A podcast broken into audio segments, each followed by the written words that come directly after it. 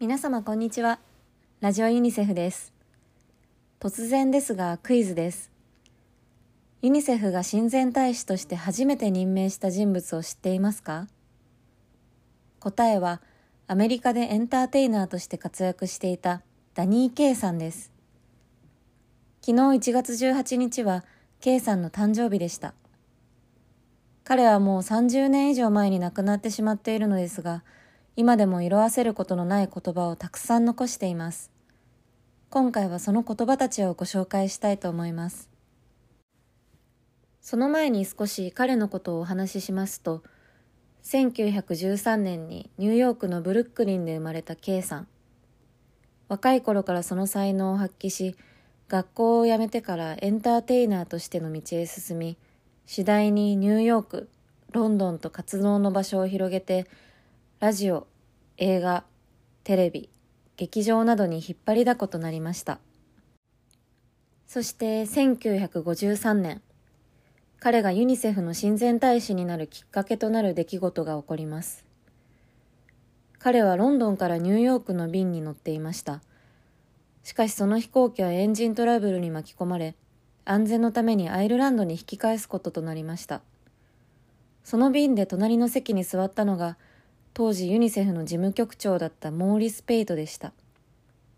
K さんとモーリスは話が弾み、その中で K さんはユニセフのことを聞きます。ユニセフの活動はまだまだ世界に知られてないということを。そこで K さんは思いました。もしかしたら自分の今の立場を生かせば、ユニセフのことを世界に広められるのではないかと。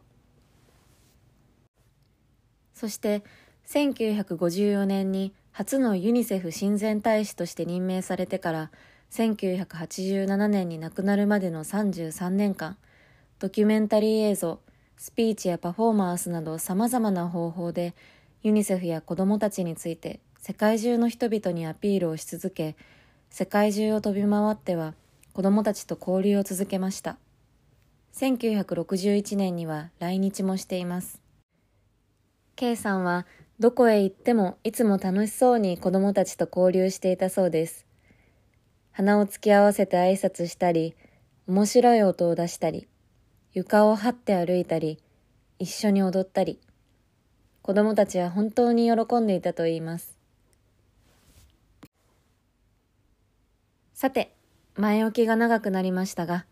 K さんが33年間で残した言葉をご紹介します。これは K さんのお嬢様であるディナさんに話してくれた言葉だそうです。子供が健康で、守られ、教育を受けていたら、